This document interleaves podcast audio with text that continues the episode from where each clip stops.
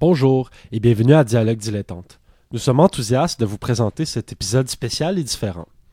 Nous avons regardé l'excellente vidéo de Veritasium intitulée Math has a fatal flaw, dans laquelle on nous offre une vulgarisation des théorèmes de Gödel qui est à notre sens extrêmement bien réussie.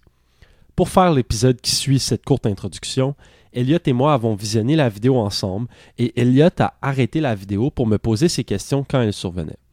Nous vous invitons donc à regarder la dite vidéo Math has a fatal flaw avec le lien dans la description, étant donné que dans ce qui suit cette courte introduction, nous allons accélérer par-dessus les parties que nous ne commentons pas, par respect pour le créateur original.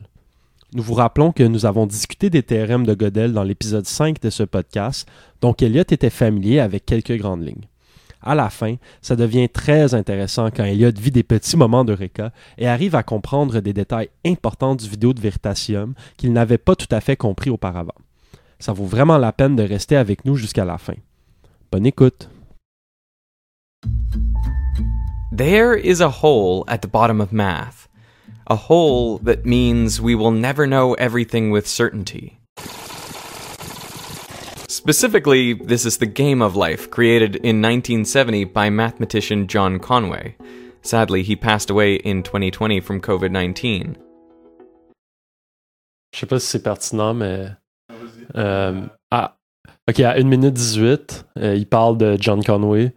Je sais pas si c'est pertinent, mais je l'ai déjà rencontré. Euh, il est venu à l'université, puis j'ai passé euh, quelques heures avec lui à parler de maths. Puis c'était. Genre en one-on-one? Ouais, ouais. Ben, il y avait deux ou trois autres étudiants. C'est bien nice. Ouais, c'était vraiment inspirant. Puis il était comment, genre? Euh, clairement très passionné des maths.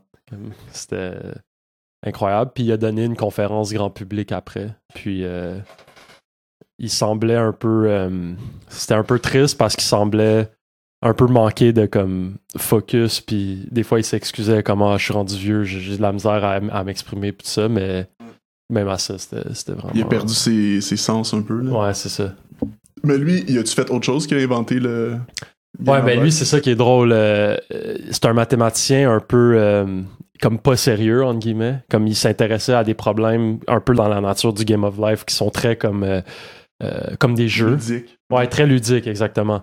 Puis euh, il racontait que quand il était à Princeton, il dit comme un peu la culture avec les autres mathématiciens autour de lui, c'était de faire comme si on travaillait jamais. Fait qu'on jouait toujours au bridge, puis en cachette, on allait dans notre bureau comme 30 minutes, une heure, travailler sur des problèmes.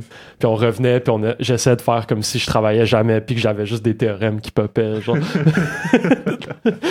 C'est là. Puis il dit la, la période la plus productive de ma carrière, c'est quand c'est la période où j'ai passé le plus de temps à boire du café puis à jouer au bridge puis à pas faire des maths. Puis ça, je trouvais ça quand même euh, Mais la plus productive dans quel sens, genre? qu'il a mathématique. découvert? Ouais, parce que comme il, il se permettait de juste y aller avec son inspiration puis pas de se mettre de pression. Ouais. Puis euh, mais tu sais, comme je te dis, lui, il est dans un c'est un contexte particulier. Ben, Comme, c'est très créatif, là. Il faut, tu peux pas non plus, euh, tu peux pas être créatif pendant 8 heures à chaque jour. Exactement. Puis euh, en plus, lui était dans un domaine comme c'est des jeux ludiques, euh, des maths plus ludiques, comme c'est vraiment ça me semble être beaucoup plus euh, approprié d'être créatif plutôt que de, par exemple, euh, grind pendant super longtemps, comment faire un calcul compliqué pour arriver à une la, solution. la théorie analytique, là. ouais, c'est euh, ça. Les deux Exactement. sphères, là. ok. Nice. Conway's game of life is played on an infinite grid of square cells. Now, you would think that given the simple rules of the game, you could just look at any pattern and determine what will happen to it. Will it eventually reach a steady state? Or will it keep growing without limit? But it turns out this question is impossible to answer. The ultimate fate of a pattern in Conway's game of life is undecidable. Ok, on est à 2 minutes 45. On parle du Game of Life. Moi, parce que moi, je vois ça, je trouve, il y a rien d'impressionnant là-dedans, à part comme, oui, il y a des belles formes et tout ça. Puis, ok, là, il en, il en devient que ce qui est intéressant, c'est que justement, il y a une. On sait pas encore si c'est déterminé ou s'il y a une manière de savoir à la C'est base. indécidable, en fait. On sait que. OK. Je, je vais. exp- je vais C'est Rien- déterminé, mais on peut pas le prédire, c'est tout ça? OK, permets-moi juste de, de reformuler qu'est-ce que ça veut dire? Ça veut dire, OK, il y a, un pa- il y a des patterns, OK, que clairement, si je le, tu le regardes, c'est facile de dire qu'il va, il va s'arrêter, par exemple. Puis il y, a- il y a des patterns que euh, si tu regardes, c'est facile de dire comme ça, ça va aller à l'infini. Mais ce qu'ils veulent dire par indécidable, c'est qu'il n'y a pas de procédure algorithmique qui va marcher à tout coup, peu importe la configuration initiale du jeu. OK. Fait que dans le lot des configurations possibles initiales, Mhm. il y en a que on ne peut pas savoir dès le départ si elle va continuer ou si elle va s'arrêter un jour. Exactement. Il n'y a pas de procédure algorithmique autre que de faire rouler le jeu qui va marcher à tout coup. Eh, OK, exact. Fait qu'il n'y a pas, mettons, une formule de base ou un principe de base sans faire du essai-erreur. Dans- Exactement. sans C'est ça. jouer le- au jeu. Puis ça, tu rencontres le problème que si le jeu va être infini, Ouais. tu peux pas juste le rouler pour le savoir parce que ça va jamais arrêter. Ah ouais. Donc, c'est ça que ça- c'est ça qu'on veut dire par indécidable. C'est exactement le même, euh, la même chose qui va arriver avec les machines de Turing. Euh, C'est ça. Il y a un lien avec le, Le halting problem, là. fin, euh, la- OK. Ouais. Cool. Cool, cool. Mais à la base, est-ce que ce jeu, comme, est-ce que ça avait été fait pour ça, ce truc-là? non, je pense que c'était juste, pour le plaisir. pour le plaisir. explorer. Ça, ça s'appelle un automate cellulaire. Ouais. Puis Ouais. je- je- là, j'ai aucune idée, mais mon intuition, c'est qu'il a, il a développé ça pour s'amuser, pour jouer avec des automates cellulaires. C'est ça, parce que ça semble assez simple, puis genre, Mhm. on dirait qu'il n'y a pas tant de- d'idées derrière pour Non, la conception du jeu. Ok. Je pense que euh, mon intuition, c'est que il s'est dit, OK, je vais, je vais mettre des règles, puis je vais voir qu'est-ce qui va arriver. Puis il s'est rendu compte qu'il pouvait faire des choses probablement plus complexes qu'il pensait, Hmm. puis que c'était plus intéressant que- pensait. Mais ça, faudrait que, que je fasse mon histoire sur ça, parce que je Ouais, sais ouais. pas. undecidable, meaning there is no possible algorithm that is guaranteed to answer the question in a finite amount of time. So, not all infinities are the same size. Cantor called these countable and uncountable infinities respectively, and in fact, there are many more uncountable infinities which are even larger. OK, donc on est à 6 minutes 50 environ. Euh, il vient d'expliquer l'argument euh, diagonal de Cantor qu'il a utilisé pour prouver que euh, les nombres réels euh, étaient plus nombreux que les nombres naturels. Ce qui est un petit peu contre-intuitif parce que les deux sont infinis. Ouais. Euh, juste une première parenthèse, c'est que l'argument qu'il a utilisé, qu'on appelle aujourd'hui l'argument diagonal, parfois on va l'appeler the diagonal slash, des choses comme ça.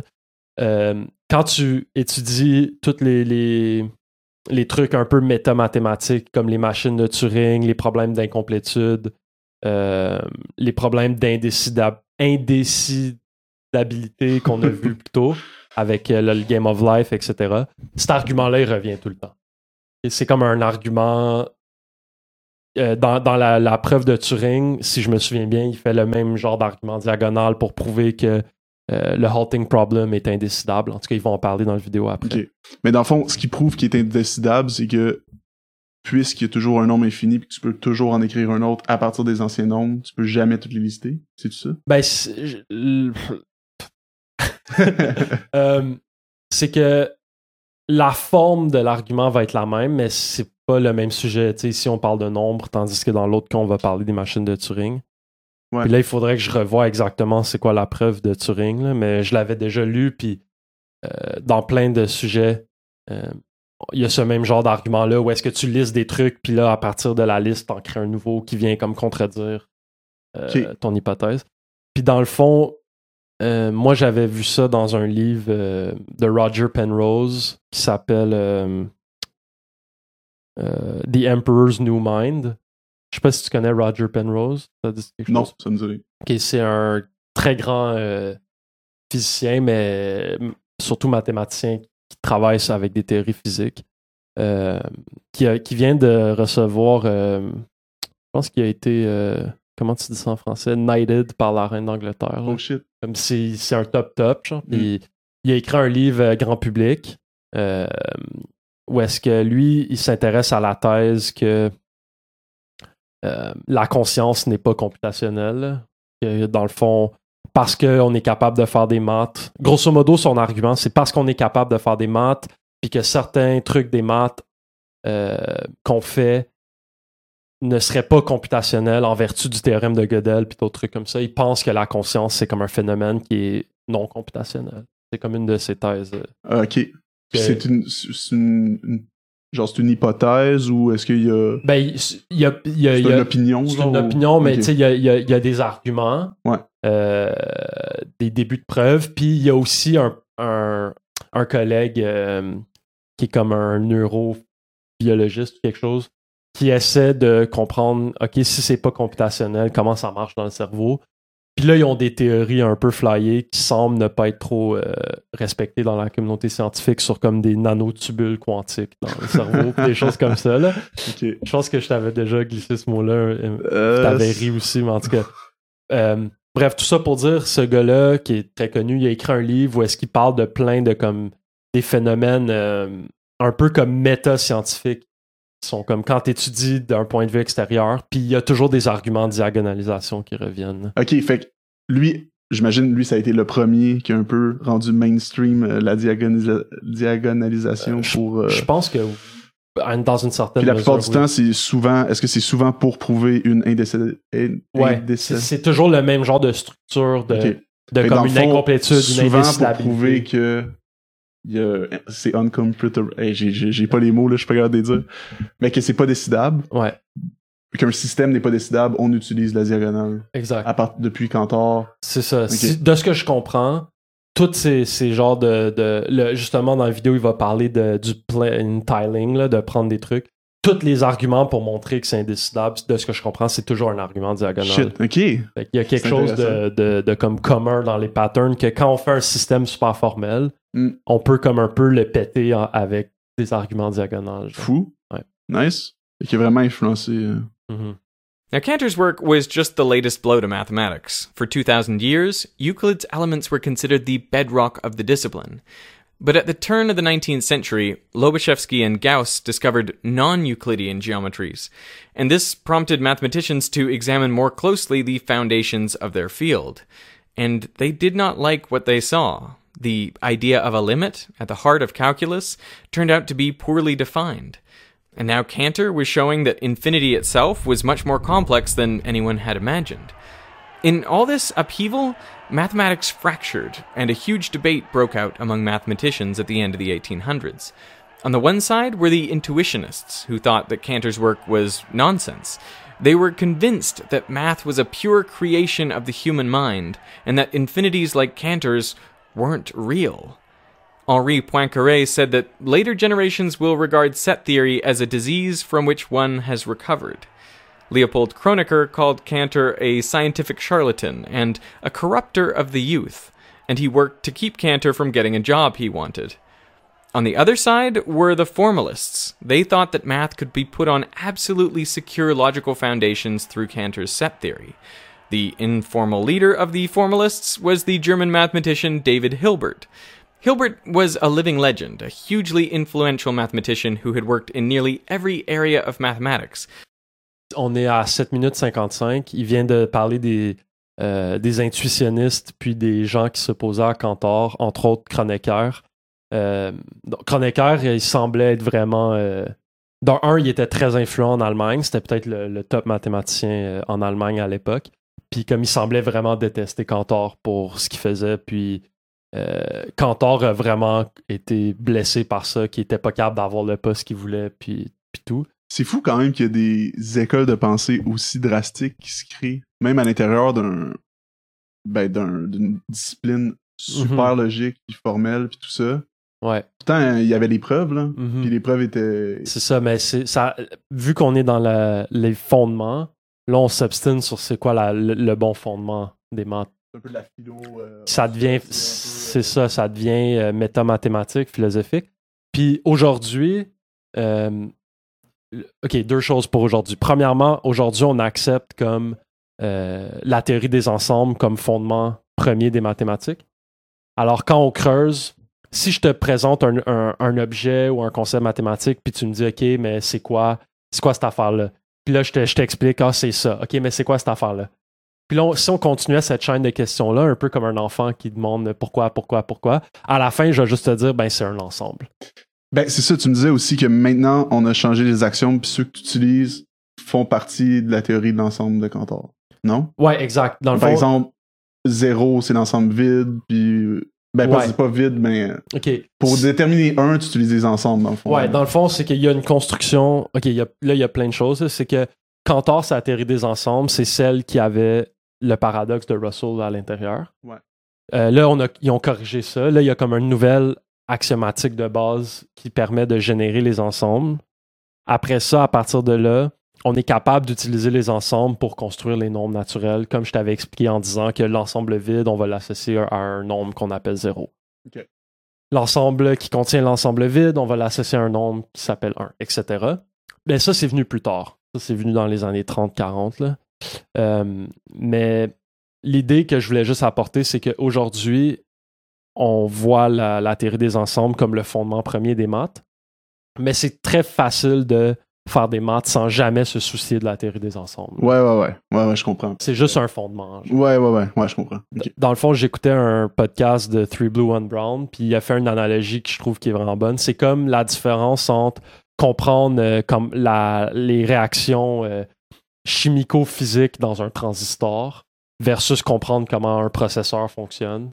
Euh, la plupart des, des ingénieurs comprennent comment un processeur fonctionne sans comprendre la microphysique ou la, mi- la, la chimie d'un transistor. Ouais, ouais. Ouais, ouais, je comprends. C'est un peu Ou ça. c'est un peu comme un autre exemple, euh, être capable, mettons, de composer de la musique sans connaître la théorie qui en Exactement. arrière ou comme toutes les règles. C'est ça. Que- sans aller jusqu'au fond de la chose. Donc aujourd'hui, les mathématiciens, la plupart s'intéressent pas aux set theory parce que c'est un sujet qui est assez sec, qui est assez complet. On, on, on connaît pas mal là-dessus déjà. Mais en bref, dans le fond, c'est ça.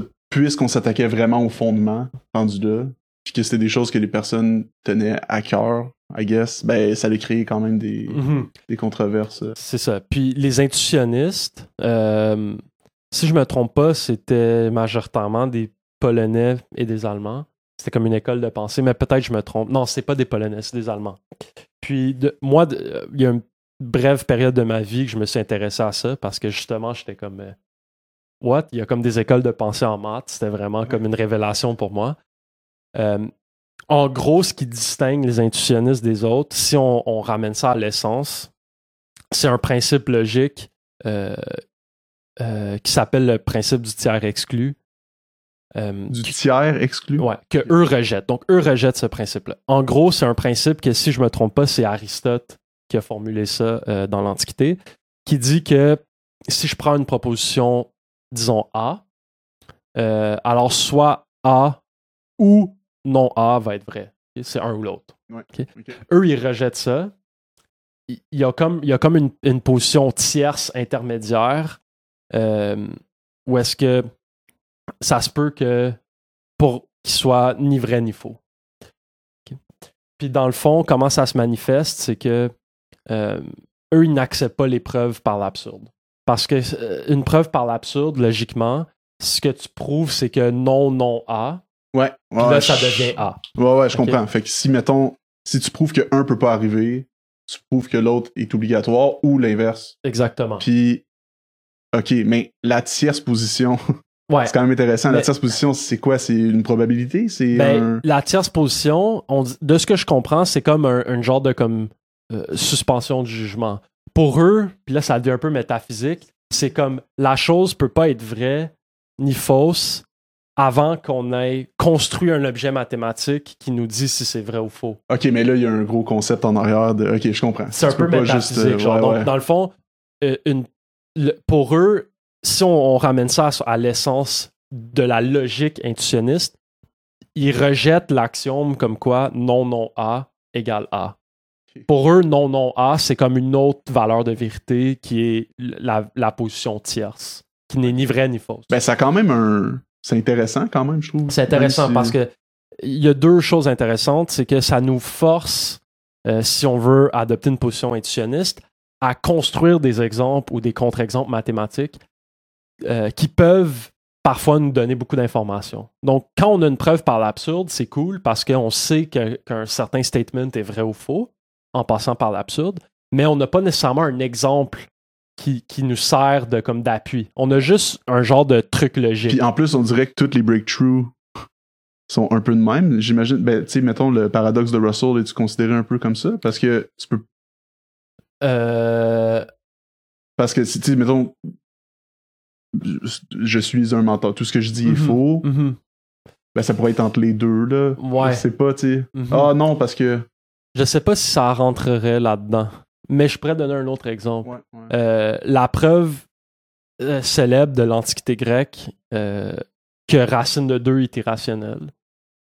C'est une preuve par l'absurde, mais on n'a pas comme construit, par exemple, l'expansion décimale de racine de 2. On a juste prouvé qu'il n'existe pas une fraction qui le représente. Donc, un intuitionniste, il serait plus intéressé de dire, OK, est-ce qu'il y a un algorithme ou, ou un moyen que je peux prouver que si j'essaie de construire l'expansion décimale, que ça va jamais se terminer, genre. Je comprends. Plutôt que de juste eux dire, ah, de trouver. hey, eux, eux- eux autres essaient juste de trouver une nouvelle méthode pour arriver. Ouais, ben tu sais, là, si on remonte probablement au début du 20e, fin 19e siècle, c'est pas comme ça. Eux le voient vraiment comme un enjeu important. là, comme eux, ils, re- ils rejettent l'idée contraire. Eux, ils sont croient, ils croient fermement que les maths devraient être intuitionnistes. Ouais, ouais, ouais, Mais aujourd'hui, euh, je pense pas qu'il y a vraiment des mathématiciens qui sont fondamentalement intuitionnistes, mais juste d'un point de vue pragmatique, adopter cette posture-là peut quand même être intéressante euh, pour Ouais, nous ouais. apprendre à nous, nous forcer dans- à apprendre des choses. Comme dans l'exemple de la de la racine carrée 2, qu'on on sait que c'est vrai, il y a un intuitionniste qui pourrait dire ouais, mais on pourrait trouver une autre méthode au lieu ça. de.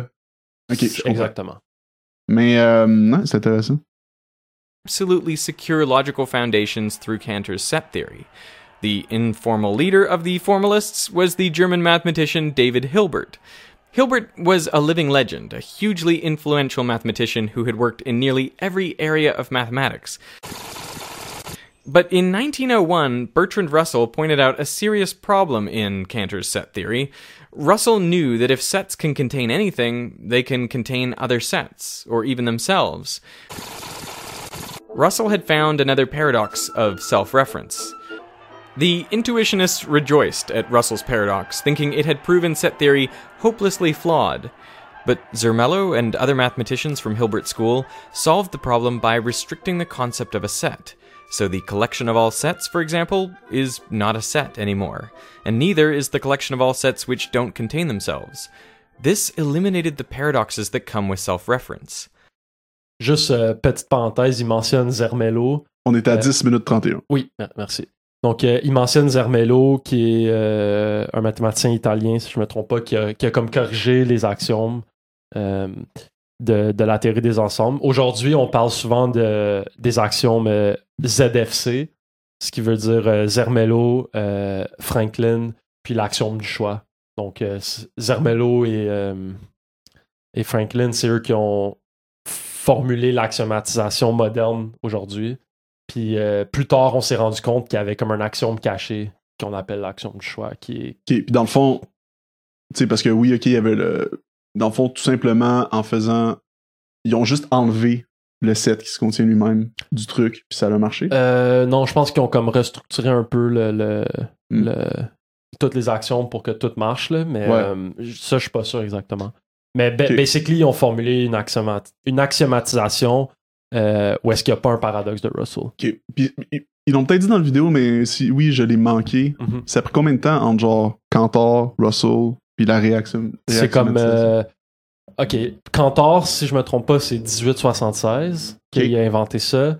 Euh, Russell, son paradoxe, c'est 1901. Ok, fait qu'il y a un 26 ans, que... Ouais. un 25 ans. Où ce Mais que- tu sais, faut aussi considérer que je pense que Cantor était relativement obscur, donc ça a pris un peu de temps euh, Pour que ça avant pogne. que ça, ça pogne. Ok. Puis euh, ZFC, Zermelo, je pense que c'est 1905. Mais, euh, genre, je sais que Russell, euh, il a rencontré Zermelo dans une conférence parce qu'il en parle dans son autobiographie. Puis Zermelo lui montre ses axiomes. Puis il dit, regarde, il n'y aura pas de problème. Puis euh, Russell, ça l'a comme illuminé. Puis il était comme, OK, maintenant je suis prêt pour comme faire le fondement des maths. Puis c'est là qu'il a commencé à travailler sur Principia Mathematica. Ah ouais, Je pense, c'est c'est quelque chose comme ça. Là. Fuck, tout est lié, man. Ouais, ouais. C'est nice. Puis Zermelo aussi, je pense qu'il était, c'était comme un jeune mathématicien obscur. Puis Russell il a fait comme non. Lui, il a compris quelque chose. Puis après ça, il a commencé à lui écrire des lettres, je pense. Puis comme à vouloir essayer de travailler sur son set théorie. C'est nice. Ouais. Wow. Ok. This eliminated the paradoxes that come with self reference. Hilbert and the formalists lived to fight another day, but self reference refused to die quite that easily. Fast forward to the 1960s, and mathematician Hao Wang was looking at square tiles with different colors on each side, like these. The rules were that touching edges must be the same color, and you can't rotate or reflect tiles, only slide them around.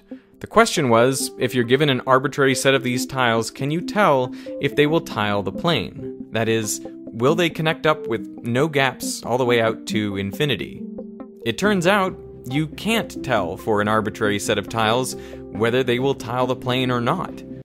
Tu dis, il utilise de l'algèbre pour prouver l'incomplétude, pas l'incomplétude, Mais pour résoudre des problèmes de tiling, les outils vont être des outils algébriques. Mais quand je parle d'algèbre, c'est, c'est peut-être différent de ce que toi tu penses en, en tant qu'algèbre. mais- Mais c'est parce que, en fait, moi, la, la seule chose que je veux dire par là, c'est, ben, si, mettons, les intuitionnistes étaient un peu contre l'affaire de Cantor, Mhm. ben là, si, par exemple, Hao, Hao Wang, comme on a vu, Ah ouais, Mhm. qu'il a euh, prouvé que c'était aussi indécidable pour les tuiles, Mhm. ben est-ce que c'était pas un autre système? C'est pas la même, la même preuve qu'il a utilisée pour faire ça. Fait que est-ce que les intuitionnistes étaient aussi contre cette. Ok, ben, deux choses. Premièrement, Hawang, il a fait ça en 1960. là. C'est comme vraiment plus tard. Je pense Ah, plus qu'il y a fait vraiment des vrais Fait intuitionnistes. qu'il y avait pas des. Puis je, puis je pense pas que c'est lui qui a prouvé. Lui a formulé le problème, puis c'est d'autres mathématiciens. Ok. Je Je pense. comprends. Ok. Fait que dans le fond. Hilbert wanted to secure the foundations of mathematics by developing a new system for mathematical proofs. Systems of proof were an old idea going back to the ancient Greeks. So Russell, along with Alfred North Whitehead, developed a formal system like this in their three volume Principia Mathematica, published in 1913. Principia Mathematica is vast, a total of nearly 2,000 pages of dense mathematical notation. It takes 762 pages just to get to a complete proof that 1 plus 1 equals 2. The authors had originally planned a fourth volume, but unsurprisingly, they were too worn out to complete it. Ok, on est à 13 minutes 16. Il parle de, du Principia Mathematica, puis que ils ont pas publié, ils ont pas écrit le quatrième volume qu'ils avaient prévu. Juste une anecdote euh, là-dessus. Donc, deux choses. Russell puis Whitehead, ils ont passé 10 ans à écrire ça, comme un 10 ans assez intense. Puis dans son autobiographie, il en parle, puis il dit que c'était comme la pire période de sa vie. il se divorçait avec sa première ou sa deuxième femme en même temps, puis que chaque jour, il, en allant euh, vers euh, Cambridge, je pense qu'il était à Cambridge, il passait à côté du train, puis il se disait Faut que je me pitche devant le train. Genre, Holy comme il voulait se suicider, puis là, il disait Non, faut que j'aille finir Principia. Puis là, il, Fait que ça l'a sauvé. fait que là, il allait à son bureau, puis il dit des fois, il passait 12 heures à comme stare une page blanche, puis à être juste comme pas capable de travailler. Oh my god. Puis au bout de 10 ans, il dit après ça, il a comme il est sorti un peu des maths, il est plus allé en faire de la philo, puis il dit comme j'ai je me suis comme détruit en faisant ça, comme j'étais plus capable de penser aussi clairement à des maths après, je me suis comme vraiment épuisé. genre. Ouais, ouais. Mais ça a quand même été super important. euh, C'est ça, mais c'est un peu, un peu, c'est drôle, ben drôle. C'est parce qu'ils ont tellement mis d'efforts pour baser, pour créer un, un système où est-ce qu'il n'y aurait pas de self-reference, pour créer un- une logique symbolique où tout allait marcher, on allait finalement réussir, puis là, c'est juste comme Godel, il vient, puis il fait juste faire écrouler le système complètement. C'est un peu, mais c'était une avancée comme spectaculaire. Penses-tu que. Parce que ben là, ils vont en parler plus tard là, de Godel, mais penses-tu qu'il aurait pu y arriver sans ce livre-là, sans l'avancement de Russell, ou vraiment il a été un Hmm. précurseur Non, moi je pense pas parce que en plus l'article de, Go- de Godel s'appelle comme euh, On Principia Mathematica and Related Systems. Comme c'est vraiment dans le cadre formulé par ce livre-là qu'il a, il a été capable de, Hmm. de, de, de faire son théorème. Ok. Nice. Ça, c'est le. Ça, c'est le, le, le positivisme logique, ça, non? Ben c'est comme ça rentre là-dedans. C'est là, comme dans, la, dans le groupe. dans la euh. Eux, c'est comme un peu des précurseurs du positivisme Ok. logique. Ok. Attends, pause. Parce que dans le fond, les, les positivistes logiques, ultimement, ils essaient de faire un peu la même chose pour créer un langage euh, neutre qu'ils appellent pour la science, à partir de comme une espèce d'axiomatique. Ils essaient de créer un, sur le modèle des maths euh, une façon absolument neutre de décrire des observations empiriques. C'est ça, tandis que là, Russell, lui, c'était juste pour la logique des maths, dans le fond. C'est ça. Tandis que là, eux, ils ont comme poursuivi l'idée pour dire le langage en, en général, Exactement. toute communication, puis C'est ça. fait, Ils- information. C'est ça. Ils veulent que, ils- dans le fond, ils appelaient ça un langage d'observation neutre. Donc, Ok. qui serait capable de euh, codifier toutes les observations scientifiques d'une façon neutre de valeur, neutre de présupposés, qui permettrait avec des règles logiques de le manipuler puis de faire des théories puis tout ça. Puis ça l'a échoué évidemment comme euh, pour plein de raisons, mais ça a été un projet en, en philo dans le monde occ- occidental pendant comme Mm. 20-30 ans. là. Si vous voulez plus de détails, il y a la vidéo sur YouTube euh, qu'on en parle pendant deux heures. Ouais. De trop. But unsurprisingly, they were too worn out to complete it. So, yes, the notation is dense and exhausting, but it is also exact, unlike ordinary languages. It leaves no room for errors or fuzzy logic to creep in.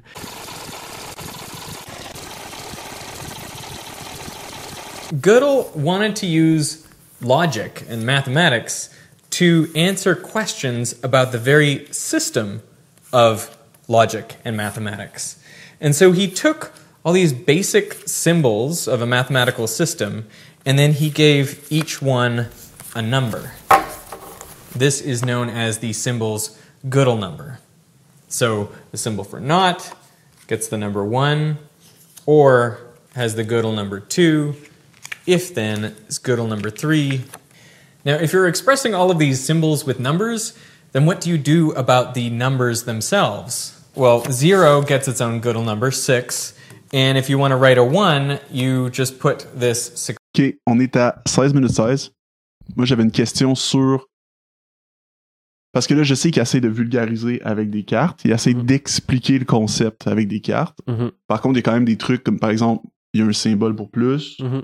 Quand il revient la carte, c'est un nombre. Mhm. C'est un- chiffre, en fait. Mhm.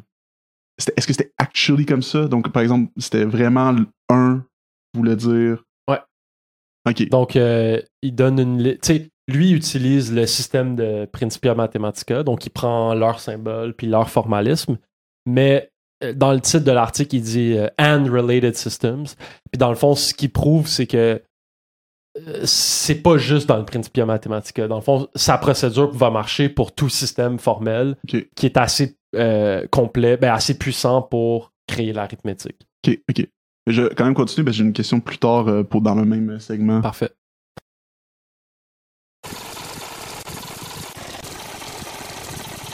So these symbols have the Gödel numbers six, five, six. And we can actually create a new card that represents this equation, zero equals zero. And the way we do it is we take the prime numbers, starting at two, and we raise each one to the power of the Gödel number of the symbol in our equation. So we have 2 to the power of 6 times 3 to the power of 5 times 5 to the power of 6 equals 243 million. OK, on est à 17-21. Mhm. Il vient d'expliquer comment créer un chiffre qui représente une équation. Ouais.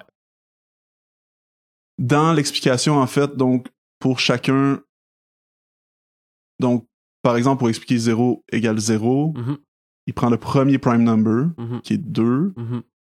exposant le chiffre de 0. Après ça, le prochain exposant... Donc, dans le fond, la- tu sais, la raison pour laquelle il a utilisé ça, comme système, c'est-tu.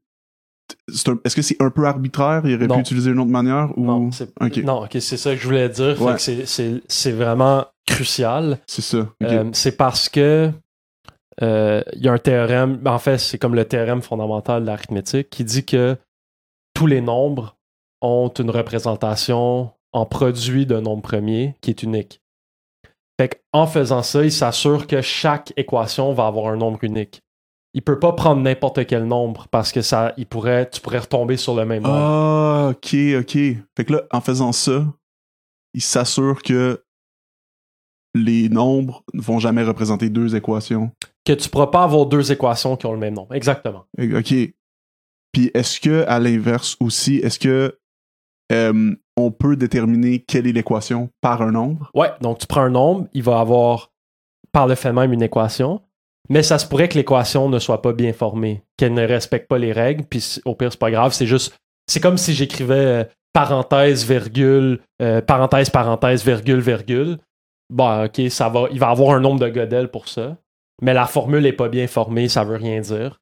Fait que c'est, on, on, on, l'a pas Je vraiment comprends. besoin. Fait que si tu, mettons, tu fais le, le- l'effet inverse, je me rappelle plus comment t'appelles ça, là, mais comme. Le, le, le nombre, il appelle ça comme le girdle numbering, là. Si tu fais l'effet inverse, mettons, tu vois 2, 4, 3, 0, 0, 0, 0. Mhm. Puis tu me dis, OK, c'est quoi les possibilités de non- euh, de- d'équation que ça peut être? Ben, il y en Il aura juste une. Il va en avoir juste une? Ouais, parce que tu vas, tu vas le factoriser en nombre premier. Ouais.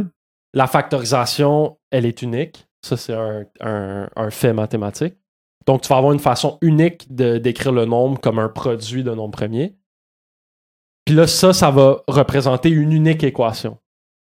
Mais si je prends, par exemple, 243 millions et 1, Ouais. puis je fais la même chose, ça va me donner une autre équation complètement qui, elle, peut-être, euh, ne respecte même pas les règles Ah, syntaxiques. Comme peut-être que ça va juste donner virgule, virgule, virgule, virgule. Ce qui veut rien dire. OK. Ce que je pensais que tu disais, c'est que si tu fais l'équation, mettons, celle-là, Mhm. puis tu défactorises ou en tout cas tu fais le backtrack, là, Mhm. Tu fais... Ouais, vas-y. mais je pensais que ça pouvait donner un set d'équations, mais il y en a juste une qui est valable Non, ou qui est ça va. possible. C'est c'est ça le génie, c'est que c'est unique dans les deux sens. Fait que, OK, c'est unique dans les deux sens. Fait que C'est ça. ça peut juste donner un nombre, puis un nombre peut juste donner une équation. Exact. Ben oui, ça a du sens parce que. Ben, c'est clair que c'est dans les deux sens, dans le fond. Parce C'est que. Ben, c'est la- c'est à cause du théorème des nombres premiers. OK. S'il avait pris n'importe quel autre nombre, tu sais, s'il avait dit prends 1, 2, 3, 4, C'est 5. compliqué euh, faire la, la défactorisation des nombres premiers comme ça? Oui, oui, factoriser des nombres premiers, c'est ça qu'on utilise. euh, En, en en quantique, cryptographie. là? En- ben, Non? Ben oui, mais, mais euh, comme je suis pas sûr de comprendre ce que tu veux dire. Moi non plus. OK. Ben, la cryptographie quantique, Ouais. c'est comme un, un- un- Si je comprends bien, ça, ça se veut comme un dépassement de ça. Mais aujourd'hui, notre cryptographie, c'est que si tu pas la clé, il faut que par force brute, tu factorises des énormes ça, nombres. Pour les là- codes, pour le- les, les codes, puis tout ça, puis. Puis c'est que tu seras- tu y arriveras pas parce que c'est factorisé en nombre premier. Euh, c'est ex- excessivement difficile d'un Ouais. point de vue computationnel. Que- Ce que je voulais dire par quantique, dans le fond, c'est qu'on peut pas le faire en ce moment avec, avec même avec les gros, gros, gros ordinateurs, c'est impossible à le faire, puis c'est quelque chose que ils pensent qu'ils pourraient faire avec euh, le quantique. C'est une des choses qu'ils pensent simplifier avec le quantique. C'est ça. Mais en fait, ce qui arrive avec. Si on, on arrive à faire des ordinateurs quantiques viables, Ouais. c'est que nos méthodes de, de- de cryptographie tombent à l'eau. Parce que l'ordi quantique va, va, va péter les. Il va factoriser en nombre premier des nombres énormes Ouais. facilement. Puis ce- celui-là, là, mettons le 20, là on rentre trop dans les détails, c'est pas Mhm. grave, je couperai après, mais le 24 de 243 000 euh, 243 millions. m- millions, ouais. Ouais. Euh, si on voulait le faire à la main, euh, nous, ça- on pourrait, on pourrait-tu le faire? C'était juste trois chiffres. Euh, ouais, j'imagine que lui est pas trop difficile. Mais je suis pas très. J'ai jamais vraiment fait ça. Je sais pas si ça a un intérêt de. Ah, comme- mais je comprends, parce que, dans le fond, si tu sais que tu utilises 2, 3, 5, 7 ordres-là, ça ne peut être qu'un. Est-ce qu'il aurait pu utiliser n'importe quel ordre? Par exemple, si, si n'importe quel chiffre premier, il serait 5, 5, 5, 5. Non, il faut que ça soit. Non, parce que là, il faut que tu prennes des nombres premiers distincts.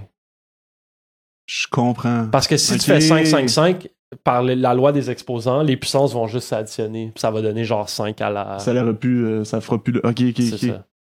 Puis en sachant c'est quoi le, le- la suite, tu Mhm. peux facilement. euh, C'est ça. Puis tout ça, c'est c'est théorique parce que, comme on a remarqué, la computation inverse, elle est excessivement difficile.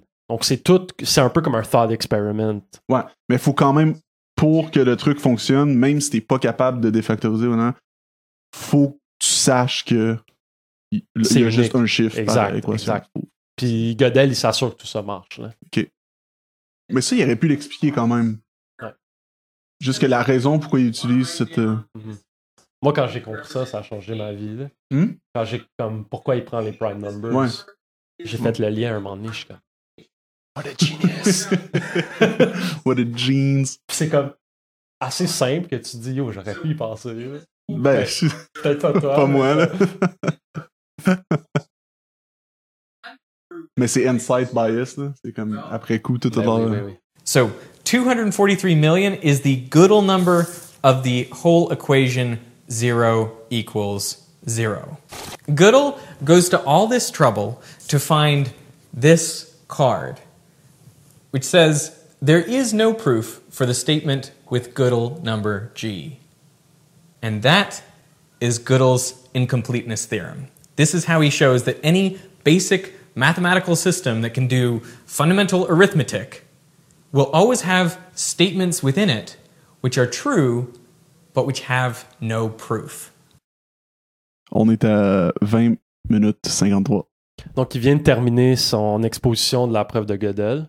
Euh, Puis juste, je veux juste euh, attirer l'attention sur une subtilité qui est vraiment importante. C'est que, dans le fond, il y a comme le truc de génie de numéroter tout, etc., avec la factorisation en nombre premier, puis tout marche. Puis l'autre idée, c'est de prendre euh, la proposition ou le statement il n'y a pas de preuve pour euh, le statement qui est numéroté G. Puis G, c'est le numéro du propre statement. Donc, c'est un self-reference.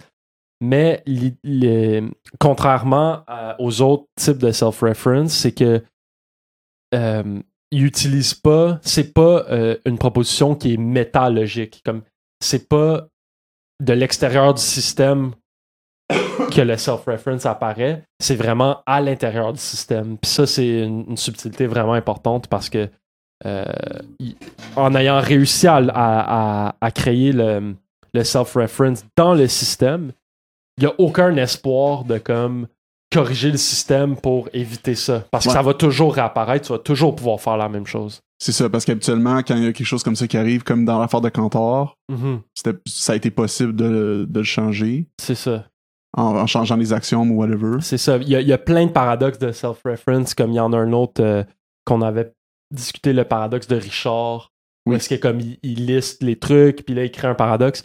Puis on se rend compte qu'en fait, c'est pas un vrai paradoxe parce que euh, pour formuler le paradoxe, il a adopté un langage méta-logique. C'est ça. Euh, mais Godel, c'est pas ce qu'il fait, c'est dans le langage du système. C'est une petite subtilité qui est quand même complexe, mais euh, qui est juste bon de garder en tête que c'est ça la, la, la, la vraie différence avec tous les autres paradoxes. OK. Fait que il y a quand même une différence cruciale là-dessus. Ouais. Mais moi, j'ai une question par rapport à ça parce Ouais. que, évidemment, je suis comme, OK. Le... C'est c'est lui qui a nommé les, les, les, les cartes. C'est lui qui les a nommées. Les, les chiffres, là, les lettres A, B, C. Ouais. C'est lui qui a décidé laquelle avec quelle lettre. ouais, mais ça, c'est pas grave. Puis, dans son truc, c'est. En fait, son équation, c'est. euh, Il n'y a pas de preuve que ce sta- le statement G est faux, Mhm. mais c'est lui qui a nommé la lettre G. Ouais. Je sais pas, c'est. Dans ma tête, là, c'est peut-être. Ben, s'il avait nommé I. Ben là, ça serait, il n'y a pas de preuve que le statement I est faux. Serait un autre. Dans le fond, ça marche, il aurait pu prendre n'importe quelle autre lettre que Ouais, G. ouais. C'est juste que G, c'est parce que c'est son nom. Puis... Ouais, mais je suis même pas sûr si lui a fait G, là, mais peut-être. Mais t'as raison, il y a une subtilité ici qui peut-être euh, vite fait sur le spot comme ça. Moi aussi, ça m'échappe un peu. Là. Euh, mais je me souviens quand je l'avais étudié, il, il y a comme. Il y a quelque chose de, de subtil, je pense, que, que le- qui est pas expliqué dans la vidéo. Puis que, Parce que, en fait, moi, c'est juste comme comment il a trouvé.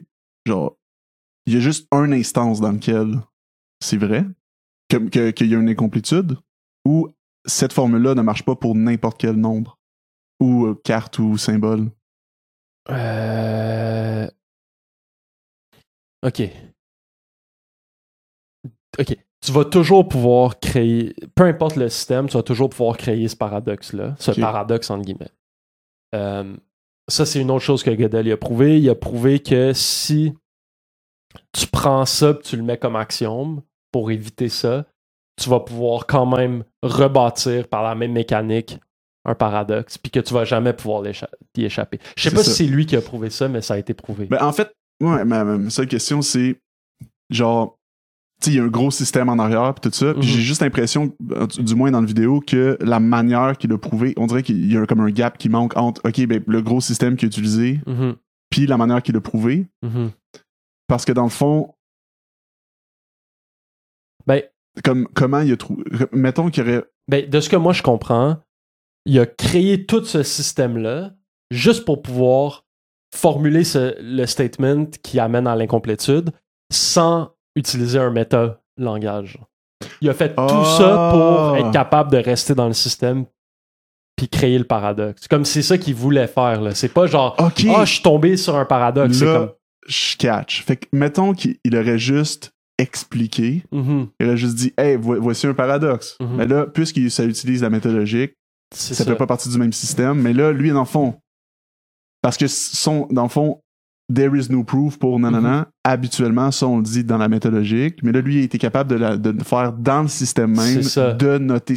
Oh! Exact. C'est ça. C'est qu'il a été capable de formuler ça juste arithmétiquement en, en utilisant les nombres. Fait que la grosse, dans le fond, le gros truc, c'est qu'il a été capable de formuler des, des fondements logiques ou des, des formulations qu'on a, des, des, des, Mhm. des- puis que ce soit un peu égal à des nombres, dans le fond. Que tu es capable Exact. de multiplier des nombres avec de la parole ou avec une communication qu'on- que nous, on utilise pour dire ceci est faux. Exact.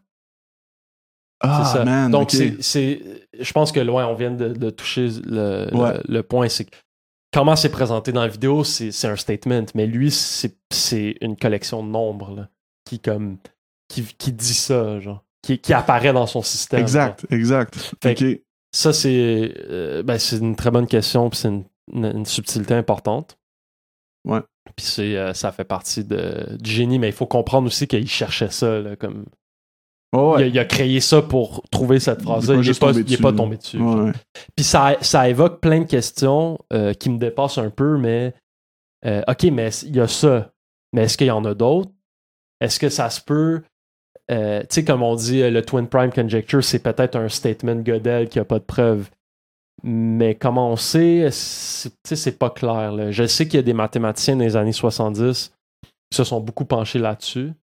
Euh, mais j'ai pas vraiment été plus loin dans mes recherches parce que ça devient.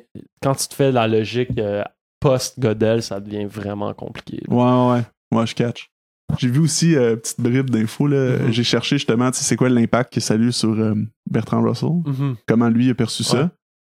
Puis, ben, apparemment qu'il n'a pas trop été chouk, là, parce que Ouais. justement, il faisait plus trop des maths. Mhm. Puis lui, le plus vu comme étant genre, euh, ah ben, euh, Panéo, c'est ça, la la- en fait, lui, il a plus vu ça comme une critique de la de l'arithmétique de piano. OK. Mais c'est ça, Ouais. apparemment qu'il comprenait pas trop, Russell. euh, Ouais. C'était quoi l'implication du. Ouais, ben, je pense. Le, le- le mythe, qui est probablement faux, c'est que personne ne comprenait sauf euh, von Neumann, là, qui a été mentionné dans la vidéo. Hein.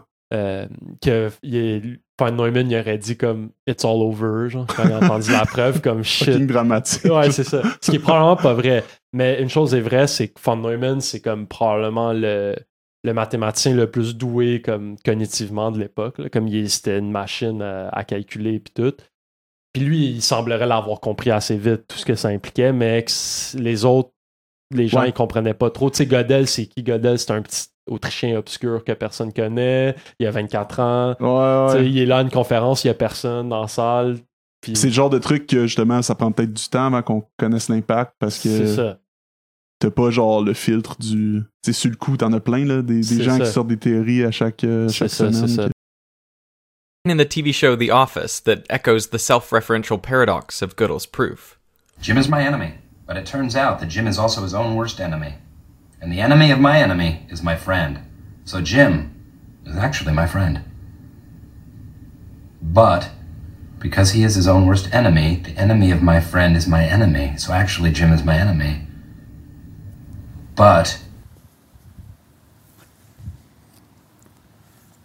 Gödel's incompleteness theorem means that truth and provability are not at all the same thing. Hilbert was wrong. There will always be true statements about mathematics that just cannot be proven. Euh, juste euh, faire une petite parenthèse. euh, le... On parlait de John Conway plutôt. euh, Ouais. qui a fait le Game of Life puis que j'avais rencontré.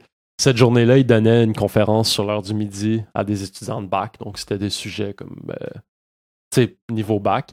Puis il parlait de la conjecture de Collatz que euh, A fait une vidéo dessus aussi, le, le 3N plus 1. Ouais. Euh, puis John Conway, il, il a pensé longtemps à ce problème-là. Puis dans le fond de la conférence, euh, il essaie d'expliquer pourquoi il pense que c'est un, un statement Gödel euh, qui est vrai, mais qu'il n'y aura jamais de preuve.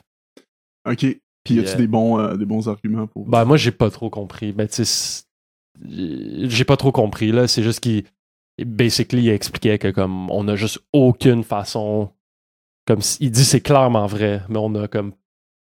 C'est juste impossible, mais ce qui veut Mais- pas dire qu'on va jamais y arriver. genre. Non, non, c'est ça, mais en même temps, quand il dit c'est clairement vrai, dans la même vidéo, Mhm. du 3X plus 1 de Vé- Véri...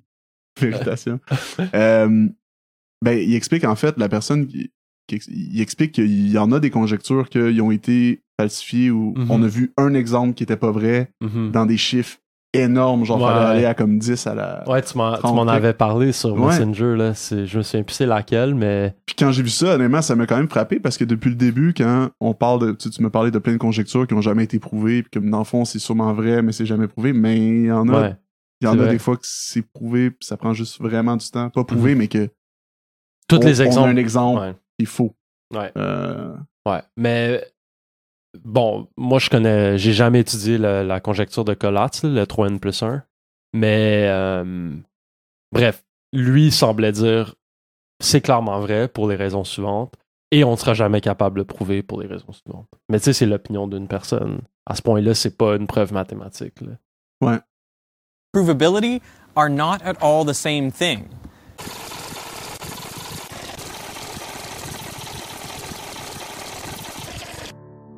That's what made the Turing machine so useful in answering Hilbert's question on decidability. When a Turing machine halts, the program has finished running and the tape is the output. But sometimes a Turing machine never halts. Maybe it gets stuck in an infinite loop. Is it possible to tell beforehand if a program will halt or not on a particular input? Turing realized this halting problem was very similar to the decidability problem. If he could find a way to figure out if a Turing machine would halt, then it would also be possible to decide if a statement followed from the axioms.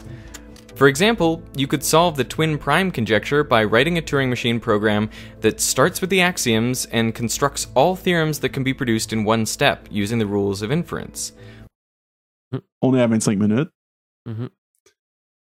Euh, j'ai pas mal de questions. Premièrement, là, je sais qu'il n'est pas encore fini Mhm. d'expliquer le truc, mais déjà, comme j'ai pas mal de questions, quand, quand il dit si un programme est decidable ou non, Mhm. il montre quand même des, euh, des pictogrammes. Mhm. C'est ça le programme, dans le fond. C'est des pictogrammes, c'est la- c'est c'est l'arborescence. Ouais. Mais dans l'arborescence qu'on voyait, il y avait clairement si ça halte ou non. On le voyait tout de suite. On le voyait tout de suite. Oui, oui. Mais c'est un peu comme je te disais avec le Game of Life. C'est il y a, il y a des instances de programmes qu'on peut mettre dans des machines de Turing où est-ce qu'on le voit tout de suite.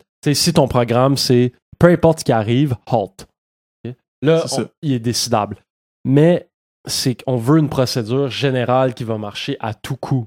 C'est ça qui est impossible Ok. d'avoir. Fait que là, dans le fond, là, ce qu'on a vu, c'était simple, mais là, c'est dans, dans le principe de dire pour tous les toutes les variables possibles, Mhm.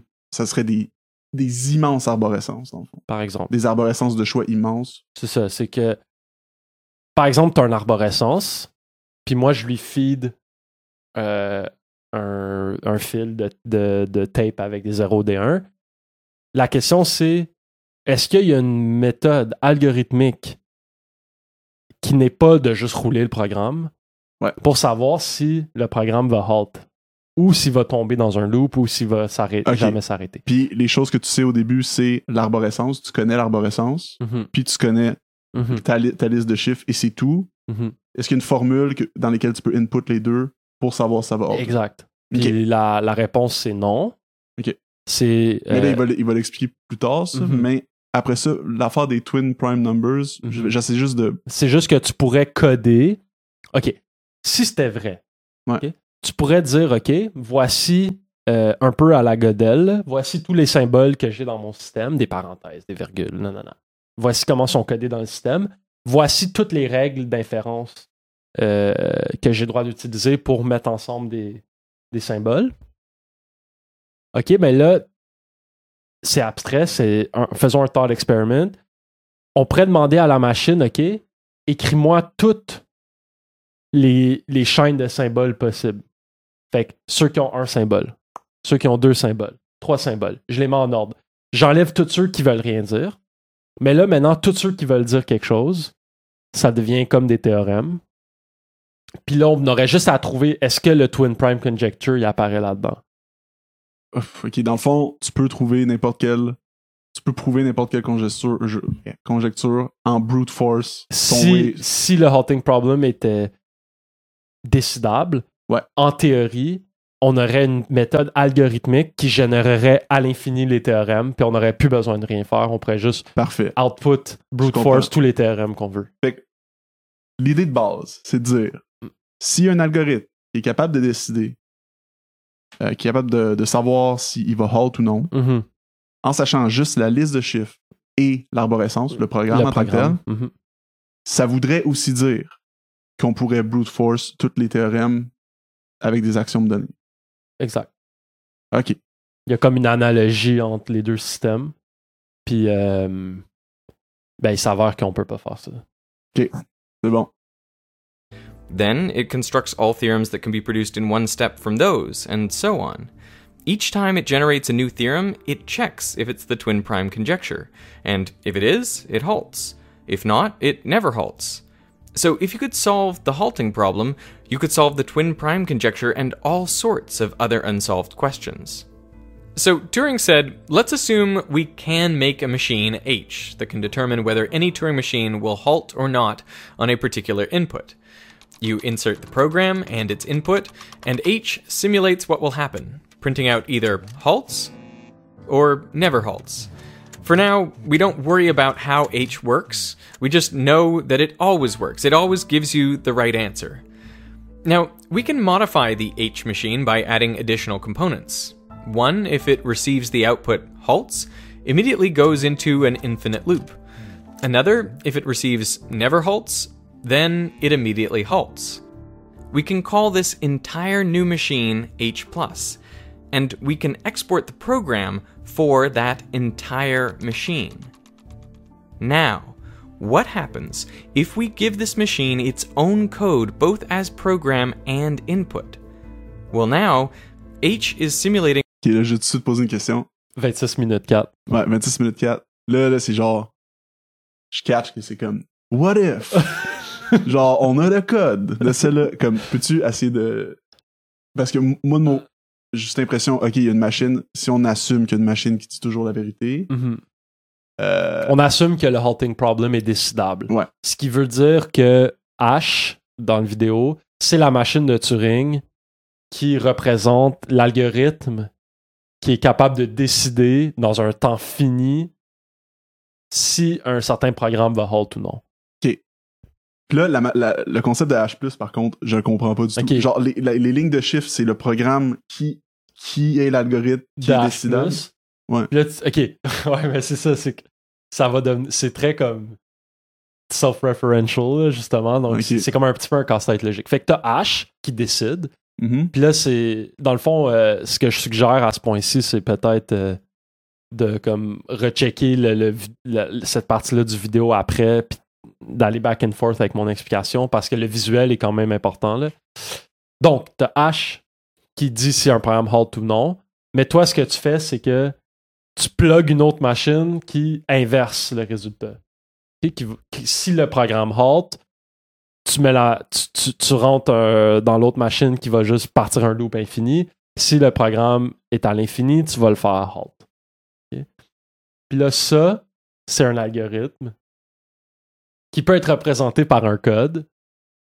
Puis là, tu demandes à la machine de tester, OK, est-ce que ce code-là, il halt ou pas? Puis là, ça va donner un paradoxe. Donc, l'hypothèse de base doit être fausse. Cette machine-là peut pas exister. Ça va être ça, là, le, le- c'est ça, là, la preuve. Mais peut-être, je fais juste... ça. Ouais. Je suis comme. J'ai de la misère à. Déjà, déjà je comprends pas comme. comme pourquoi est-ce que la, la ligne. Genre, pourquoi est-ce que les, la ligne est un code? Je comprends pas pourquoi le. Passer un algorithme. Tout ce qui est algorithmique, on, on peut le coder. Dans le fond, mais le programme maintenant est rendu en forme de 0 et de 1. Ouais, mais est, il est, Mais- il est déjà en. Ouais, mais c'est parce que comme. Genre, avant, il le représentait comme étant le programme est dans la machine. La, la, la- la décision Mhm. est dans la machine. Mhm. Mais Mais, là, tu dis, OK, mais je transpose cette décision-là.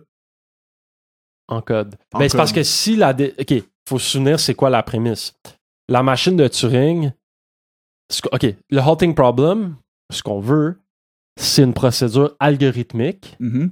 qui décide si une certaine machine de Turing halt ou non. Ouais. Mais si c'est algorithmique, ça veut dire qu'on peut le coder dans une machine de Turing. C'est comme un peu la définition. Donc, même si au début il dit on s'en fout pour le moment de comment ça marche, on suppose que cette procédure-là existe. On suppose donc que ce code-là, en principe, il est, on est, il est possible de l'avoir. Mais comme là, quand il passe le code, Ouais. il passe le code dans une machine, un code en 0 puis en 1. Ouais. Dans une machine qui, elle aussi, a un code. Fait qu'elle a comme l'analyse le code avec son code. Ouais, c'est C'est ça. un peu ça, dans le fond. Ouais, elle, s'auto-analyse, genre. OK. Puis c'est ça qui est comme. C'est toujours on- la même saveur dans l'épreuve. C'est comme du self-reference. Oui, ouais, c'est ouais, toujours un peu ça. là. Ouais, ouais. Mais je comprends le self-reference pis tout, mais c'est de la faute du code. Là. Ouais, ouais, non, mais c'est que. Il y, a- il y beaucoup de subtilité. C'est quoi un algorithme? C'est quoi une machine de Turing? Comment qu'on transforme un algorithme en machine de Turing? Tout ça, Mais c'est compliqué. Moi, c'est surtout le principe de une ligne de code, c'est plus rendu, c'est plus rendu un, une liste de données, c'est rendu un programme qui est analysé par un autre programme. Mhm. Là, c'est genre parce que je comprends pas comment les programmes fonctionnent, tout ça, I guess, mais là, je me dis Ouais. comment ça. Ben, c'est que le programme qu'on a vu comme un flowchart tantôt, en principe, on pourrait l'écrire juste comme une ligne de 0 puis de 1, ce flowchart-là. Ouais, c'est ça. Mais moi, j'ai pas, je sais pas, j'ai pas la conceptualisation. Ouais, ouais, mais moi aussi, c'est quelque chose que je maîtrise pas super Ouais. bien. C'est peut-être pour ça que l'explication euh, apporte pas beaucoup plus que la vidéo. là. Ben, quand même, là, ça me. simulating what H plus would do given its own input. Essentially, H has to determine the behavior of a machine that it itself is a part of in this exact circumstance.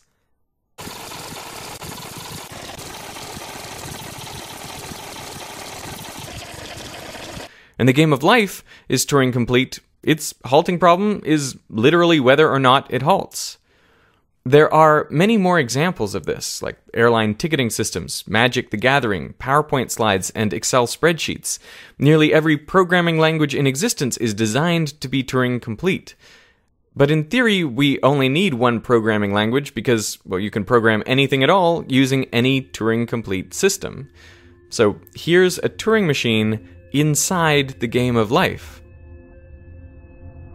Il y a- là, il parle de plein de systèmes qui sont Turing complet, donc ce qui veut dire que euh, on peut représenter n'importe quelle machine de Turing à l'intérieur. Ouais. Ce qui veut dire que ça peut agir comme un, ordinateur, essentiellement. Ouais. Donc, être Turing complet, ça veut dire essentiellement que tu peux coder n'importe quel algorithme qui va exécuter, euh, qui exécuterait dans une machine de Turing. Puis là, il donne des exemples. Mais j'ai un autre exemple, j'ai j'ai oublié c'est quoi le nom, mais c'est comme euh, Mario Maker ou quelque chose comme ça. C'est comme un truc pour faire des jeux de Mario. Ouais. Puis il est Turing complet. Puis là, c'est comme. Fait que tu pourrais créer l'univers. Puis là, il y a- il y a- mon ami m'avait montré une vidéo. C'est comme le gars, il a, il a bâti une calculatrice dans Mario Maker. Fait que là, tu vas avec Mario, puis comme tu frappes les deux chiffres que tu veux. Ok. Puis là, il y a plein d'affaires qui se passent. Il y a des coupas qui apparaissent, qui se font dedans. Puis à la fin, ça écrit comme en- avec des blocs le résultat du What? calcul. Genre. C'est en tout cas, j'essaierai de trouver un link puis le mettre dans, Ah, man, les, fou, dans les show notes. C'est- hilarant parce que il y a juste un million d'affaires random qui commencent à apparaître. Puis à la fin, ça, a- ça a- Comment il a fait ça, le dude? Aïe, euh, il y avait rien à faire. Là. Ça, c'est Ah, sûr. man. Sûrement qu'il l'a codé, il est comme. Il codé, là. Je peux pas croire qu'il l'a fait dans la plateforme. Je pense qu'il a fait. Je sais pas. Je, ça, je sais pas, mais mon ami, je me souviens juste qu'il m'a on était au bar un donné, puis comme il m'a montré ça, puis genre, il est juste comme yo, checker ça. Puis là, tu prends le Mario, puis là tu vas, tu fra- il frappe les deux blocs comme tu peux le faire, là, c'est un jeu, genre. Ouais. Mon ami le fait. Puis là, il y a juste plein d'affaires qui commencent à arriver, puis mon ami fait juste rire comme un malade, puis nous, on sait pas ce qui va arriver. On est comme, qu'est-ce qui se passe? Puis là, à la fin, ça donne le résultat, puis je suis comme, dude, qu'est-ce qui vient de se passer? C'est fucked up, c'est nice, ça. en tout cas, c'est vraiment. Mais drôle. là, dans le fond, tu sais, Turing complet, ça veut dire que il peut se contenir lui-même aussi. Ça veut dire plein de choses, dans le fond. Ça veut dire comme tu pourrais créer n'importe quoi avec. N'importe quel euh, programme informatique, essentiellement. C'est ça. Puis, puis là, il va toujours avoir un, un équivalent du halting problem à l'intérieur. Puis là, ça apporte plein de comme. Tout ce qui vient avec les machines de Turing, en fait. Ok. Comme euh, le, le truc que Magic the Gathering, c'est Turing complet. Je, je serais intéressé. Je sais qu'il a mis un link dans la description là, sur l'article. euh, je serais inté- moi, je serais intéressé éventuellement de le lire. Comme, c'est Ouais. quoi, comment tu bâtis la machine de Turing avec Magic? Qu'est-ce qu'il veut dire exactement? Je pense que c'est avec un set de cartes données. Ok. Euh, parce que le concept de Magic, c'est c'est toi qui build ton deck, mais Ouais. c'est randomized. Ouais. Fait que tu choisis les cartes que tu mets dans ton deck, mais Mhm. c'est randomized. Mhm. Mais I guess que genre il y a aussi l'autre personne qui fait la même chose. Mhm. Fait que I guess c'est l'opposition des deux Peut-être. qui, qui l'est. Qui va se servir de, de comme Ouais. calculateur. Ouais, je- Mais en je- même temps, c'est parce que t'as des choix à prendre. En tout cas, faudrait regarder qu'est-ce qu'il veut dire exactement. comme. Ouais, ouais. Mais ça, a l'air- ça voudrait dire qu'en principe que tu pourrais comme rouler n'importe quel logiciel informatique avec des cartes Magic. Mais en réal- la réalité de la chose, c'est que c'est pas efficace. là. Ça, Ouais, genre. C'est pas parce que tu peux théoriquement que, que tu devrais le faire. là. Non, c'est ça. Mais en théorie aussi, tu sais, il me semble que tu pourrais créer. Tu pourrais recréer. Ouais. Tu pourrais recréer Magic dans Magic. C'est ça. Ouais. Juste. Tu pourrais ça, louper ça. En tout cas, c'est bizarre. hein. Ouais, j'avoue que c'est.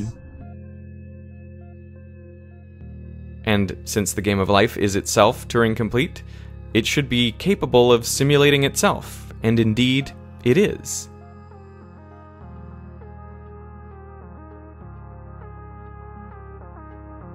This is the game of life. Running on the game of life.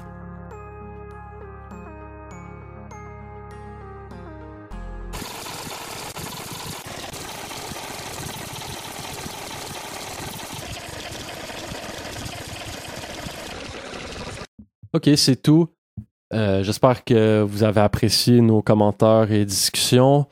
Euh, par rapport à ça, on a quelques épisodes où on parle par exemple du positivisme logique, du théorème de Gödel que vous pourriez aller voir euh, dans notre back catalogue.